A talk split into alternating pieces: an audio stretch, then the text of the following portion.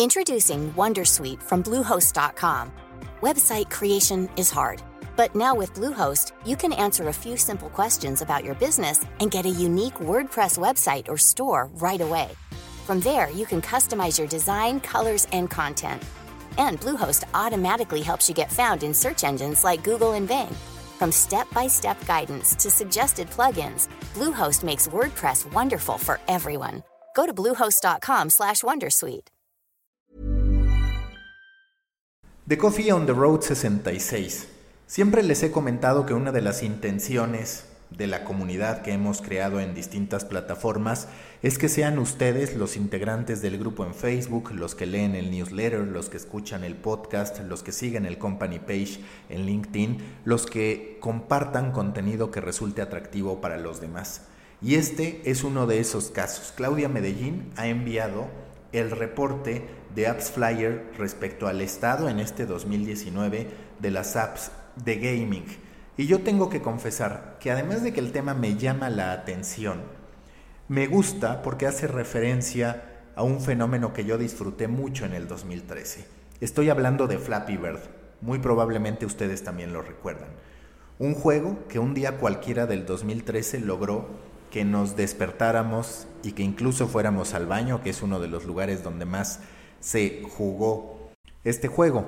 Estoy hablando de Flappy Bird, que era tan simple como tener que estar dando tap a la pantalla de nuestro smartphone para evitar que un pajarito se fuera al precipicio o chocara, se impactara con los tubos que se aparecían en su camino. Se convirtió en una adicción, una adicción tan grande que terminó por superar los 50 millones de descargas y que por otro lado llegó a entregar 50 mil dólares al día a su creador, que en realidad lo desarrolló en un momento de ocio.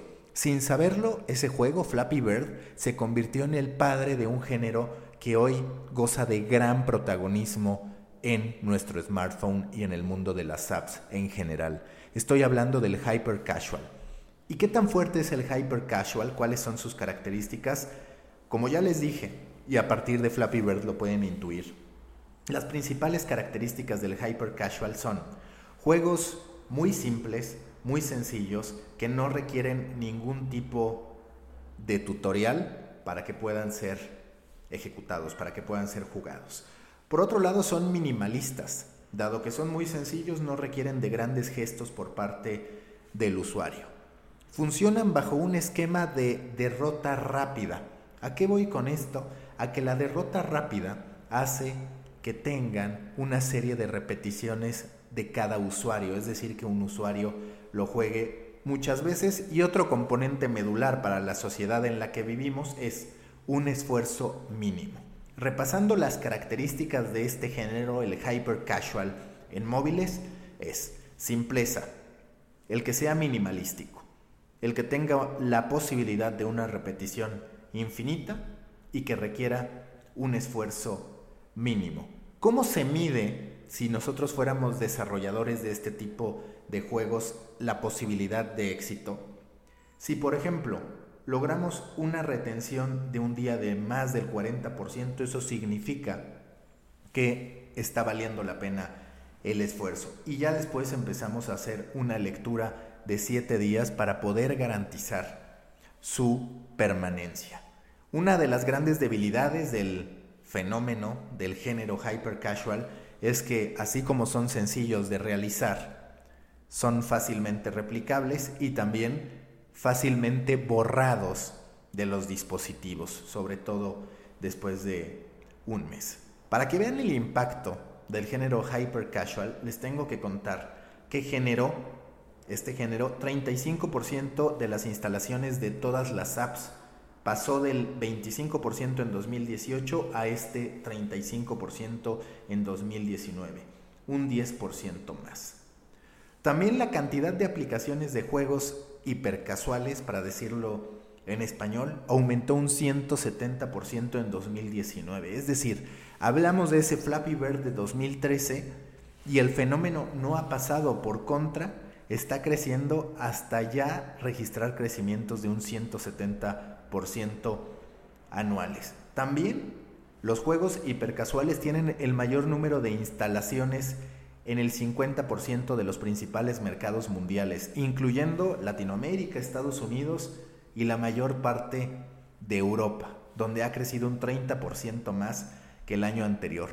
El modo de monetizar es también diferente, porque por supuesto que juegos más avanzados muchas veces apuestan por la compra in-app de los usuarios para poder ganar eh, fortalezas, para poder recibir algunos recursos, para poder ganar vidas, en fin, todos los esquemas que conocemos. Pero lo que ha pasado es que los ingresos por esa vía se han reducido dramáticamente, lo que ha llevado a los publishers, a los desarrolladores, a intentar capitalizar el gran potencial de los hyper casual games para poder incrementar su revenue. Tiene sentido, son desarrollos rápidos que tienen un gran retorno de inversión, pero eso sí, con una fecha de caducidad bastante pronta. La categoría de juegos, en realidad, en su generalidad, tiene un gran riesgo y es que es la más desinstalada. Tiene un 34% de eliminaciones y también registra un incremento del 40% de posibilidad de ser descargado o de tasa de eliminación después de 30 días, es decir, la gente se cansa de estos juegos y los termina desinstalando.